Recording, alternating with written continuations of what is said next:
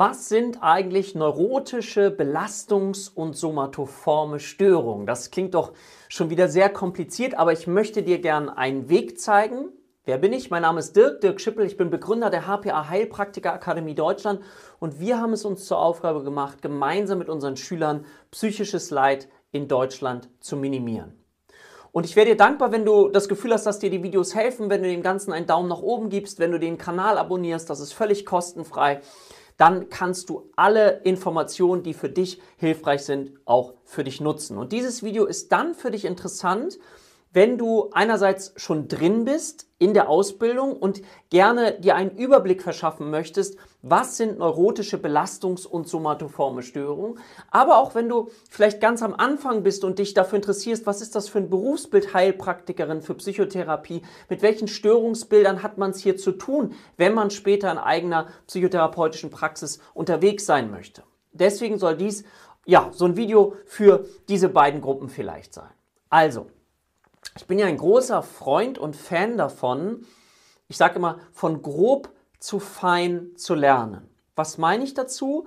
Ich bin so ein Lerntyp, der immer erstmal so eine Orientierung braucht, wo bin ich überhaupt? Und sich Schritt für Schritt eine Struktur aufzubauen, die ich dann immer und immer wieder in mir abrufen kann. Also das heißt, wenn mir eine Frage gestellt wird, dann suche ich einen Orientierungsrahmen und dieser Orientierungsrahmen ist für mich das ICD-10, also Klassifikationssystem. Von dort gehe ich dann los. Also wenn wir jetzt sagen, okay, neurotische Belastungs- und somatoforme Störung, ich sage es öfter mal, damit wir gleich noch ein bisschen reingucken, was ist denn das überhaupt? Bedeutet, das ist in Kategorie F4. Aha, okay, in F4 sind die neurotischen Belastungs- und Somatoformstörungen. Und ich möchte gerne mit dir einmal das ganz grundsätzlich durchgehen, damit du erstmal ein Gefühl bekommst, eben von grob zu fein. Also, ich steige mit dir mal ein in die Präsentation und du siehst hier F4. Und jetzt haben wir ja mehrere Begriffe, die wollen wir erstmal kurz auseinanderklamüstern. Neurotische Störungen, Belastungsstörungen, somatoforme Störungen. Damit kannst du vielleicht überhaupt nichts anfangen. Nach diesen Videos, wenn du es bis zum Ende durchschaust, wirst du etwas damit anfangen können und wirst es auch besser verstehen können. Und wir fangen mal an, was ist da so grob alles drin? Guck mal, also neurotische Störung, Neurose, sagt man so, nicht so tiefgreifende seelische Störung im Vergleich zur Psychose, Schizophrenie unter F2 tiefgreifende seelische Störung. Nur um sich das mal ganz grob komplex reduziert zu merken. Wir haben die neurotischen Störungen und darunter fassen wir Ängste, Zwänge und Phobien. Wenn du dir das erstmal ganz grob merkst, als erste Idee, Ängste, Zwänge, Phobien.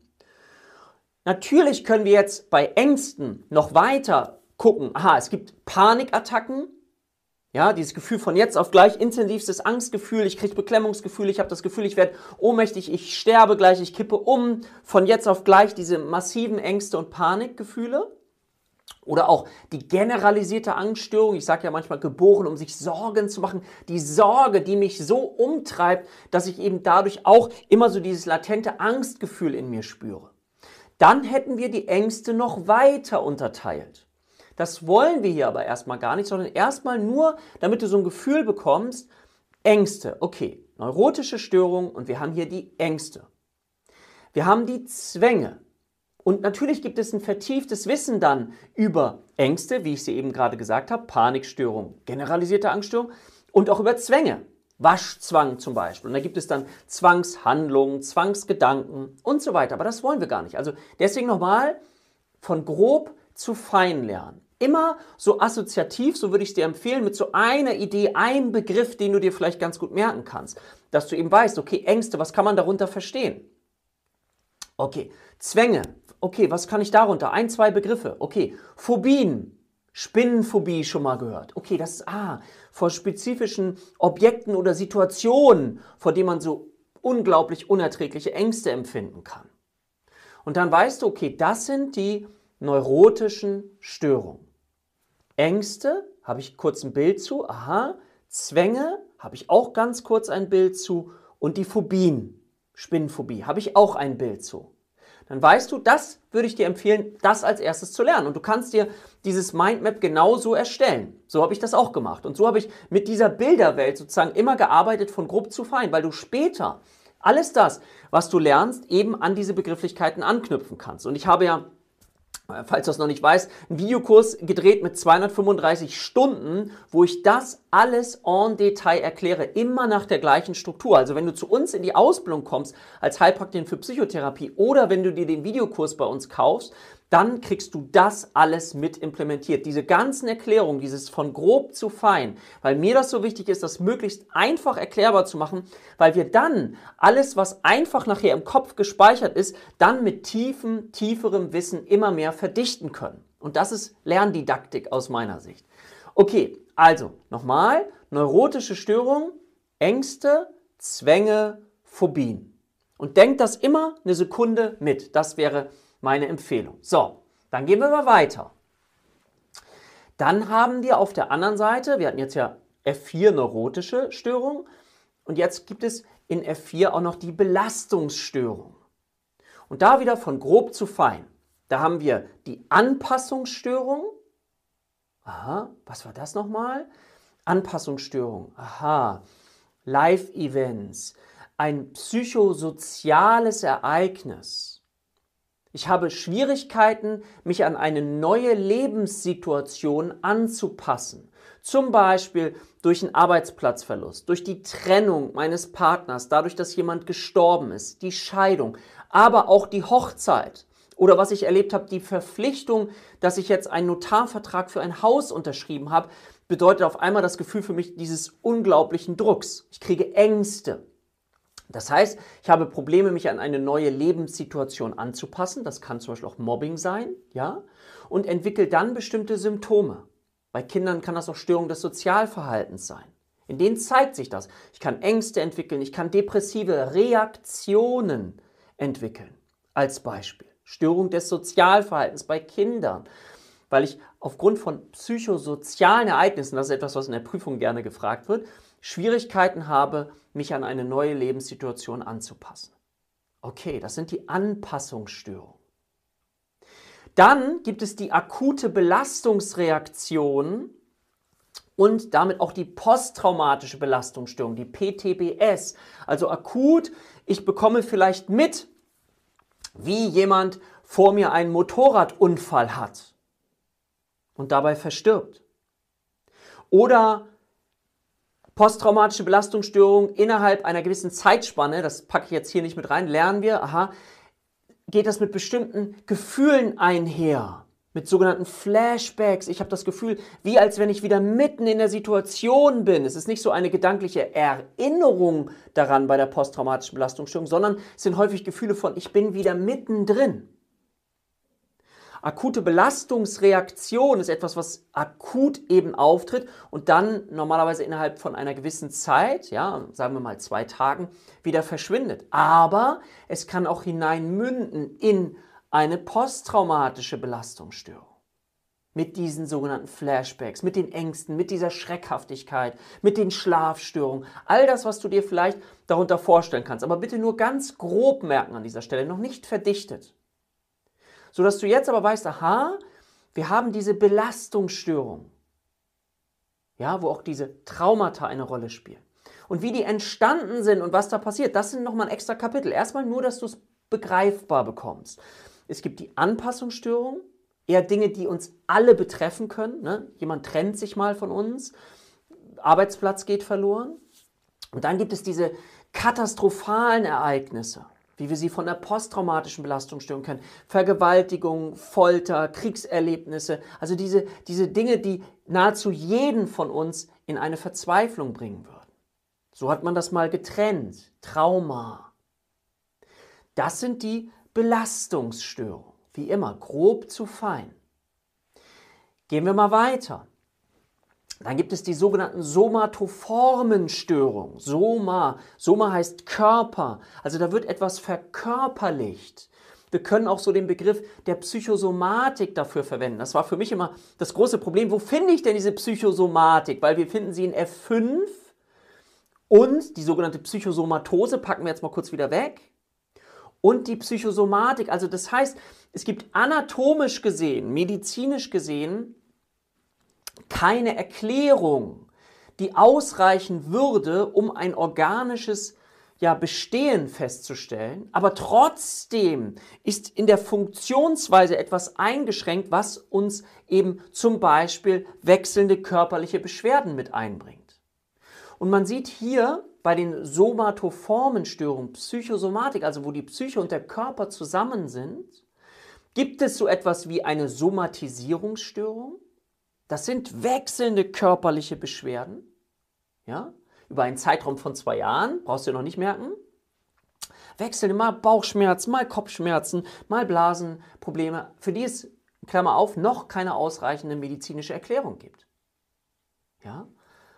Aber stell dir das mal vor, wie groß der Druck ist, wenn du zum Beispiel aufgrund von wechselnden körperlichen Beschwerden, ja, du ziehst dich doch sozial zurück, du hast doch vielleicht Sorgen, wenn ich jetzt weggehe, kriege ich wieder Bauchschmerzen. Und du kannst dir vielleicht vorstellen, dass damit später auch ähm, depressive Reaktionen einhergehen können. Du kannst dir vorstellen, dass jemand möglicherweise Medikamentenmissbrauch betreibt, weil er diesen Zustand aushalten möchte. Da gibt es dann wiederum ganz spannende Hintergründe, wie sowas entsteht. Das findest du auch bei uns im Videokurs in deiner Ausbildung. Ja? Weil das ist natürlich für die Therapie nachher extrem spannend, aber dafür ist es wichtig, im Vorhinein eine fundierte Anamnese und Diagnostik zu machen und eben die Störungsbilder besser zu verstehen. Somatisierungsstörung, wechselnde körperliche Beschwerden. Hypochondrische Störung, ja, hypochondrische, Hypochonder, der eingebildete Kranke, das Theaterstück von Molière vielleicht schon mal gehört. Also das heißt, ich empfinde ein Symptom, ich habe einen Kopfschmerz, google das und habe das Gefühl, Gott, ich bin, habe eine Erkrankung, die auch zum Tode führt. Ja? Hypochondrische Störung. Das ist gerade durch das Googlen, durch das Internet schlimmer geworden. Auch da gibt es ganz spannende Phänomene, wie sowas entstehen kann in uns. Das können wir hier nicht machen, sondern hier erstmal nur von grob zu fein. Dann gibt es sowas wie somatoforme, autonome Funktionsstörungen, also wo nur ein Organbereich, in Anführungszeichen nur ein Organbereich betroffen ist. Nicht wie bei der Somatisierungsstörung, dass wechselnde körperliche Beschwerden da sind, sondern das beschränkt sich auf ein Organsystem. Okay, wir haben Somatisierungsstörung, wechselnde körperliche Beschwerden über einen Zeitraum von mehr als zwei Jahren, okay hypochondrische Erkrankung, also ich habe ein Symptom möglicherweise und habe das Gefühl, oh Gott, ich werde daran sterben, was natürlich massive Ängste in mir auslöst. Dann haben wir die somatoforme autonome Funktionsstörung, also auf ein Organsystem bezogen. Und wir haben sowas wie vielleicht eine anhaltende Schmerzstörung, wo das Phänomen des Schmerzes im Vordergrund steht, was aber medizinisch, anatomisch, organisch nicht erklärbar ist. Und trotzdem empfindet der Betroffene das. Das ist ja ganz wichtig, dass wir uns das eben vergegenwärtigen. Von grob zu fein. Erstmal das versuchen, immer und immer wieder dieses Mindmap zu schreiben mit den einzelnen Positionen dazu. Das würde ich dir empfehlen. Was haben wir noch in dieser Kategorie? Und daran siehst du auch, wie spannend eben die Psyche sein kann, auch in Bezug auf was wir, wie der Körper uns Signale senden kann, wie die Psyche uns Signale senden kann und in welcher Form sie uns Signale senden kann, wenn wir jetzt hier auf die dissoziativen Störungen kommen. Dissoziativ, also es, wir spalten etwas ab. Dissoziative Amnesie, wir können uns an etwas nicht erinnern. Denk an Unfälle. Ich kann mich nicht daran erinnern, was vorher war, was währenddessen war, was danach war. Dafür gibt es auch Begriffe. Das wird abgespalten, weil es zu heftig für uns ist, dass das Gehirn in der Lage ist, das eben auch abzuspalten dissoziative Fug, wenn jemand von jetzt auf gleich zum Beispiel seinen Arbeitsplatz verlässt, räumlich verlässt, sich irgendwo wiederfindet. Beispielsweise gibt es diesen bekannten Fall von Jana, äh, Jonathan O. Overfeld, der sich auf einmal in Hamburg im Park Planken- und Plompark wiedergefunden hat auf einer Parkbank und nicht weiß, wie er da hingekommen ist. Also der sitzt auf dieser Parkbank und hat keinerlei Art von biografischem Gedächtnis mehr der hat irgendwie einen Telefon, äh Quatsch, einen Autoschlüssel in der Tasche, ja, und fragt sich, wer bin ich? Der war im Krankenhaus, wer ist dieser Mann, wurde gefragt. Und kam raus, dass er aus Berlin gekommen ist und das tief traumatische Erlebnisse in seinem Leben dazu geführt haben, dass er bestimmte Dinge abgespalten hat, biografisch. Trotzdem ist er in der Lage noch zu gehen und er lernt irgendwann in der Zeit, dass er auch Klavier spielen kann und denkt, oh, ich kann Klavier spielen. Wozu ist das Gedächtnis oder auch die, das Gehirn in der Lage ist. Ja, Wahnsinn. Das ist die dissoziative Fug. Ja, oder Fugü. Hilf mir, wie man es ausspricht, ja? Schreib's in die Kommentare. So, dissoziativer Stupor, die Starre. Trance- und Besessenheitszustände. Dann dissoziative Störung der Bewegung und Wahrnehmung, also dissoziative Lähmungserscheinungen. Da ist jemand gelähmt, obwohl es neurologisch im Gehirn keine Ursache dafür gibt. Jemand hat Krampfanfälle, so eine epileptischen Anfälle, ohne dass es neurologisch eine Ursache gibt. Jemand ist erblindet, obwohl es keine Ursache gibt. Also wozu ist die Psyche alles in der Lage? Das sind die dissoziativen Störungen. Da wird abgespalten. Das ist eben eng verknüpft eben sowas wie auch mit der PTBS, mit der posttraumatischen Belastungsstörung, mit Traumata, die so tiefgreifend sind, dass das Gehirn diesen Notfallknopf für sich innerlich drücken muss. Okay, von grob zu fein. Letzte Kategorie hier, die sogenannten, oh, ich gehe jetzt hier mal raus. Warte mal, so. Die Oh, das hast du es eben nicht gesehen. Sorry dafür. Ich habe es dir aber erklärt. Hier siehst du es nochmal. Die anderen neurotischen Störungen, ja, Neurasthenie und Derealisation, Depersonalisation. Also Neurasthenie ist so eine Art Erschöpfungssyndrom. Ja? Und Derealisation und Depersonalisation ist eine Art Unwirklichkeitsgefühl. Das Gefühl, wie in Watte gepackt zu sein wie als wenn ich durch ein Milchglas komme. Wenn du zum Beispiel auch mal eine lange Reise gemacht hast, einen Jetlag oder übermüdet warst, kennst du das vielleicht. Das heißt, es kommt auch im Normalpsychologischen als Phänomen vor, aber ist eben auch eingebettet in einerseits eine eigenständige Erkrankung und kann aber auch bei verschiedensten anderen Erkrankungen vorkommen, wie bei Depressionen, Ängsten oder auch Schizophrenie. Aha, du siehst schon, also dieses Phänomen kann auch in mehreren Bereichen vorkommen und nennt sich hier eben dann in der Kategorie andere neurotische Störung. Und das ist mal das Bild, was, wozu ich dich einladen würde, das zu üben. Immer und immer wieder, weil so kannst du von grob zu fein lernen.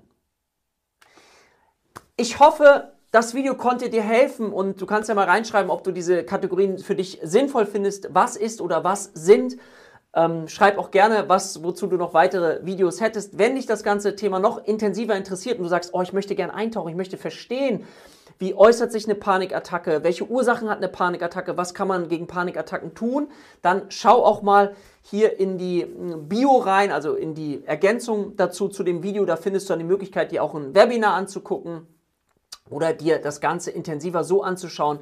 Ähm, und vielleicht sehen wir uns ja mal im Rahmen einer Ausbildung. Würde mich total freuen. Ich freue mich über jeden, der sich für diese Themen interessiert und gerne anderen Menschen weiterhelfen möchte. In diesem Sinne, ich wünsche dir eine schöne Zeit, freue mich auf das nächste Video mit dir und sage für heute Tschüss, dein Dirk.